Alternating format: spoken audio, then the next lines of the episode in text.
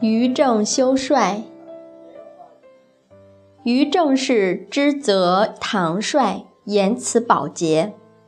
这个故事中的南唐将官王建峰，他捉住了闽将于洪敬的妻子郑氏，用威权和势力强迫他做苟且的事情。郑氏不肯屈服，王建峰才把他献给主帅查文辉。王建峰在古代应该算是不明理的小人，气量不够，忠诚不足。他的主帅差一点被他陷于不义。他想非礼苟且，最后没有达到愿望，又不敢做太过分。他有想借主帅之手以泄自己不能得手之愤的嫌疑。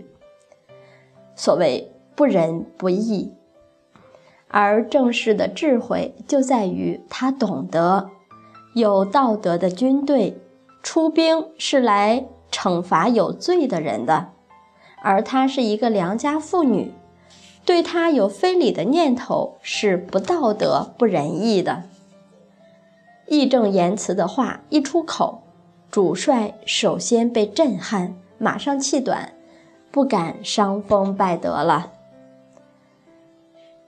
回到现实，假如我们下属的职员说：“老板，今天有三十桌酒席，我本来答应给他们上二斤三两的鱼，后来我偷偷的都给换成一斤八两的。您看，仅鱼这一项，我给您省了多少钱？”你会很高兴，就夸他：“你真是我的贴己人。”下次你继续好好用它，用着用着，不定哪天一笔巨款就被他给贪赃走了。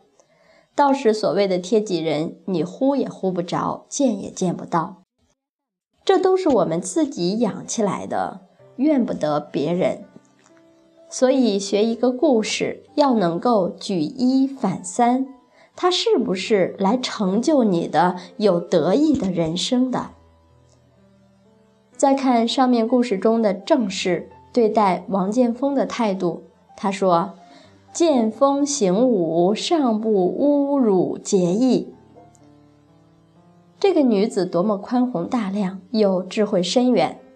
如果她实话实说，只增王建恨王建峰更加的怨恨他。他先用“王者之师”这样的言语令元帅气短，然后又包藏着大帅属下的过失来讲话，让查文辉听了非常惭愧，让属下亦是愧不敢当。查文辉恐在乱军之中，正是不容易自保。他就派人把她的丈夫找来，再把这个贞洁的妻子原样奉还。这种故事听起来着实令人回味。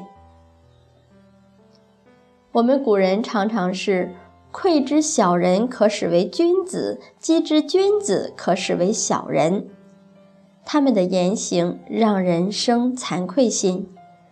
这个于正修帅不仅修帅，也一定令在旁边的王建峰深感羞愧，也会感恩于正氏，否则一定会在上下级之间引发矛盾。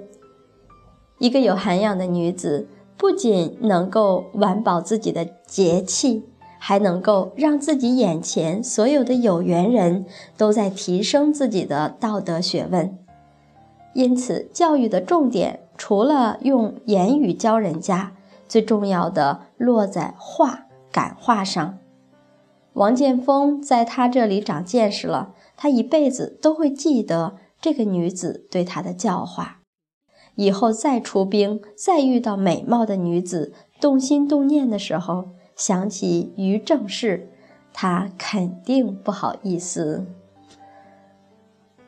于正氏的言辞不仅保了自己的气节，其实也帮王建峰和主帅保住了他们的大节。所以，忍人欲的人一定是心存天理的人。天地良心既在人心，又在每一个境界之中。